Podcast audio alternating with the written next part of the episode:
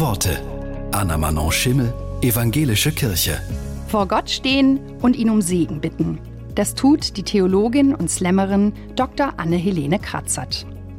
Ich will diesen Segen, der mich unendlich macht, der meine Stunden, Tage, Wochen und Jahre unendlich macht, der mein Leben in die Ewigkeit versenkt, der meine Hagar-Tränen in gläserne Gefäße lenkt, meinen Luthernächten Frieden schenkt, der sagt, ich werd's schon richten, den Segen, der meine Hände benetzt, wenn ich sie hebe und sage, als Bitte, mehr als Frage, segnest du mich heute, Herr, die begrenzte Zahl meiner Tage?